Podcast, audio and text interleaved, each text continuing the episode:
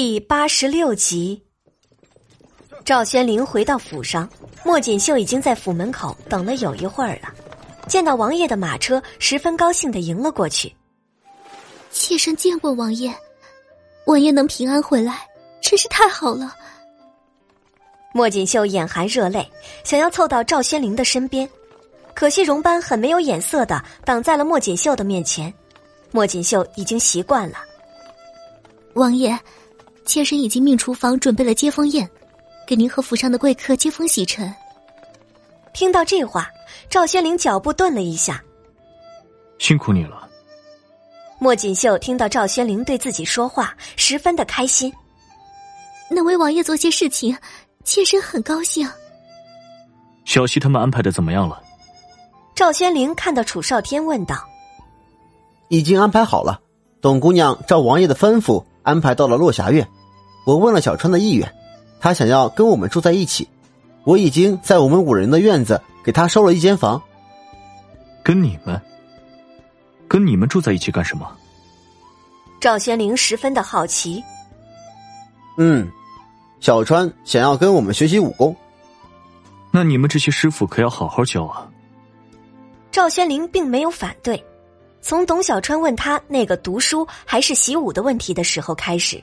他就知道董小川对习武有自己的坚持。莫锦绣默默的跟在他们身后，听着他们的对话。看来王爷对那姐弟的感情不一般。若是自己能够和他们建立好感情，替王爷照顾好他们，是不是能够引起王爷对自己的关注呢？莫锦绣这么想着，越想就越觉得这是个不错的想法。晚上。董小希被绵灵、绵云叫了起来，换了衣服，好好装扮了一下，带着去了前院和赵宣灵一起参加接风宴。一路上，董小希一直低着头看着自己的穿着，觉得有些别扭。呃，这裙子是不是有点太长了？哎呀，我的小姐啊，这已经是最短的了，你可别再嫌弃了。王爷已经在前院等着了。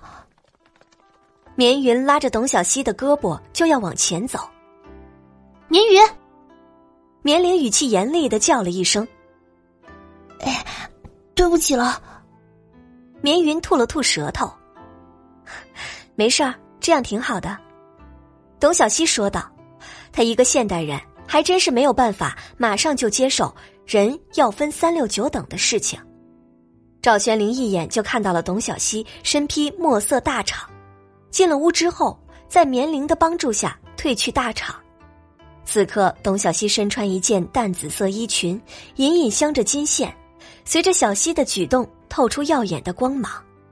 绵灵此刻在一旁偷偷发笑，这件衣服可是他精心准备的，看看一屋子人的样子就知道有多夺目了。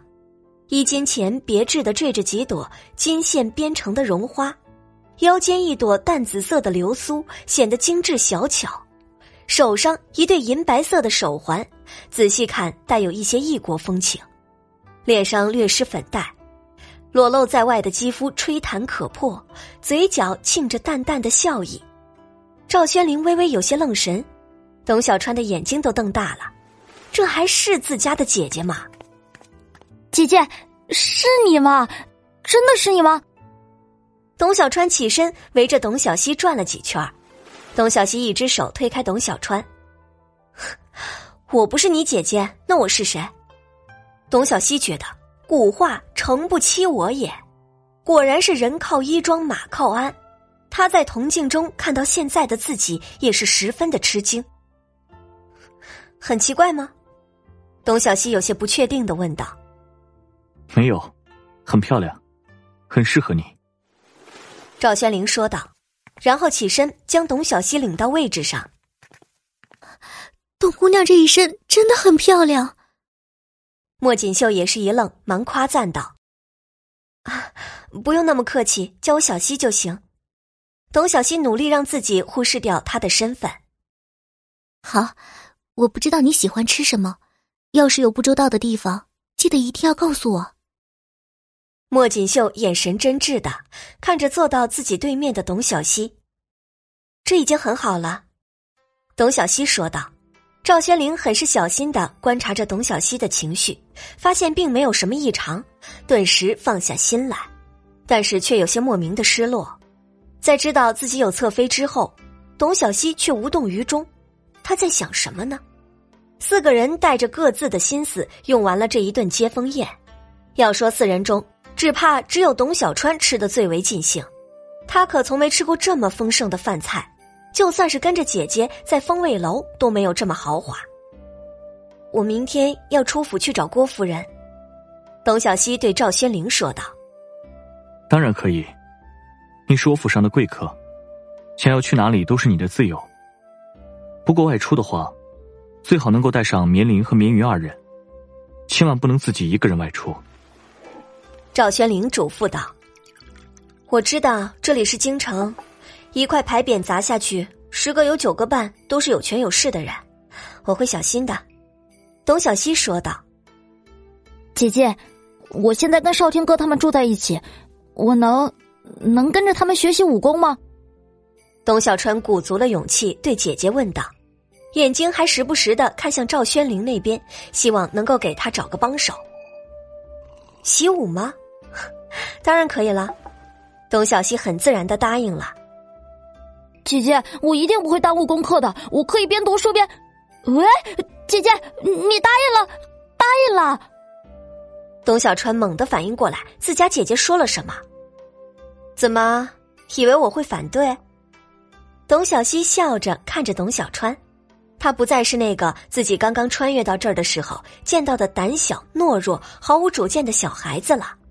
虽然时间不长，但是小川已经长大了，有了自己感兴趣的事儿。